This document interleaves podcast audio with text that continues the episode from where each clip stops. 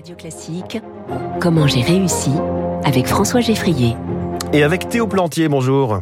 Bonjour François. Co-fondateur d'Oversock, bienvenue sur Radio Classique Oversock. C'est une société qui veut rendre la cybersécurité accessible, c'est-à-dire Exactement. l'idée en cyber, c'est qu'on sait que les entreprises sont de plus en plus attaquées. C'est une entreprise sur deux par an dans le monde. Donc c'est un problème qui touche à peu près tout le monde. Et pour se défendre, on a besoin d'experts. Il y a une vraie pénurie d'experts sur le marché. On dit 5 millions d'experts manquants en cyber aujourd'hui dans le monde. Donc en fait, on a besoin d'aider les entreprises à se défendre. Et pour ça, il faut rendre la cybersécurité plus compréhensible.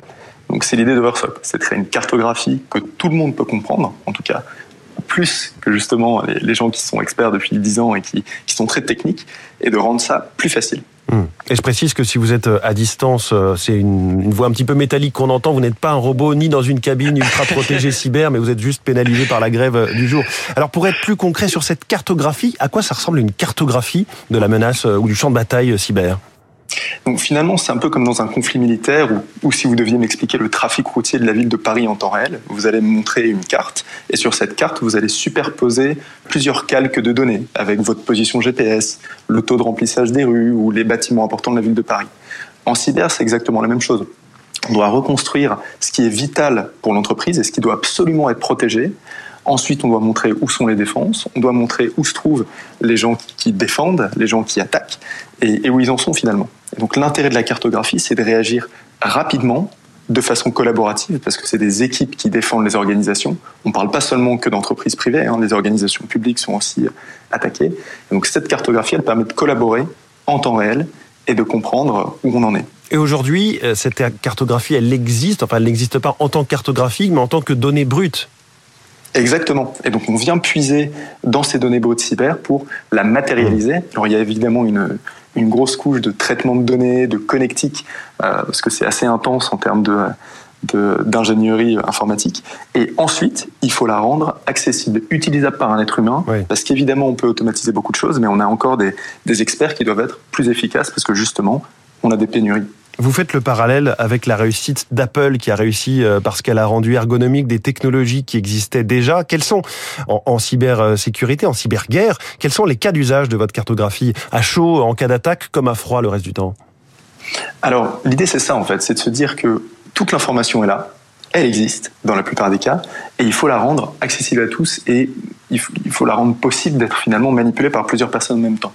Donc le cas d'usage, c'est de se dire, euh, très bien, on sent qu'il y a quelque chose qui se passe, il y a un, outil d'alerte qui nous dit hmm, il y a quelque chose de bizarre à un endroit du système d'information.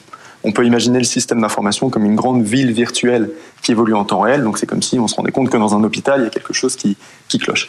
Et donc là, il y a souvent euh, plus que 5 à 10 personnes qui sont mises en commun pour traiter l'événement, puisque dans les grandes organisations, ça peut être dramatique, une cyberattaque.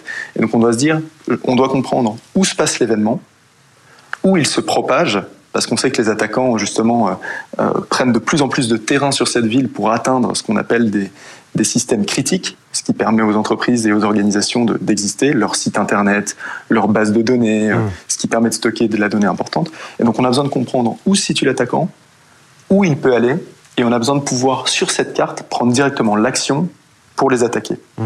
Alors racontez-moi un petit peu comment vous avez eu cette idée, comment vous avez commencé aussi. Alors comment on a commencé C'est la, rencontre euh, un peu finalement euh, par hasard de, l'envie d'entreprendre de plusieurs personnes déjà, ça c'est peut-être le, point initial le plus important, et la rencontre de technologie. Et quand on est allé voir justement euh, des experts de la cybersécurité avec le prototype qu'on avait construit, avec des technologies justement de représentation visuelle, certaines de ces technologies sont empruntées du jeu vidéo, pour la partie justement ergonomie, facilité d'utilisation, rapidité aussi, parce que c'est vraiment les, qualités techniques qu'on va chercher. Euh, cette rencontre, quand on en a discuté justement avec des experts cyber, ils nous ont dit mais nous, on doit comprendre en temps réel des situations complexes et on doit pouvoir agir rapidement ensemble. Et donc on s'est dit bon, il y a peut-être quelque chose à creuser là-dedans. le sujet est forcément passionnant et fondamentalement utile, donc euh, on s'est engouffré là-dedans. Oui, utile. Et est-ce que vous voyez une dimension patriote en quelque sorte dans votre métier? Ben, en tout cas, il y a une vraie dimension d'utilité. Euh, oui, il y, a, le fait de dire qu'on veut aider justement à protéger les organisations et les entreprises françaises. Euh, évidemment, en tant que start-up française, si on veut pouvoir euh, se défendre face à la concurrence qui va arriver vite, on doit réfléchir à, un développement qui est international, clairement. Mais c'est vrai que quand on se lève tous les matins et quand on va, au boulot, on se dit bon, est-ce que je fais quelque chose qui me semble utile ou pas? Et là, il n'y a pas trop de doute. Alors la question rituelle, comment vous avez réussi, euh, Théo Plantier? Alors, je ne considère pas que j'ai réussi aujourd'hui en, termes de, résultats. On a encore beaucoup de choses à faire. On est une quinzaine euh, et on a une croissance qui va être assez forte l'année prochaine.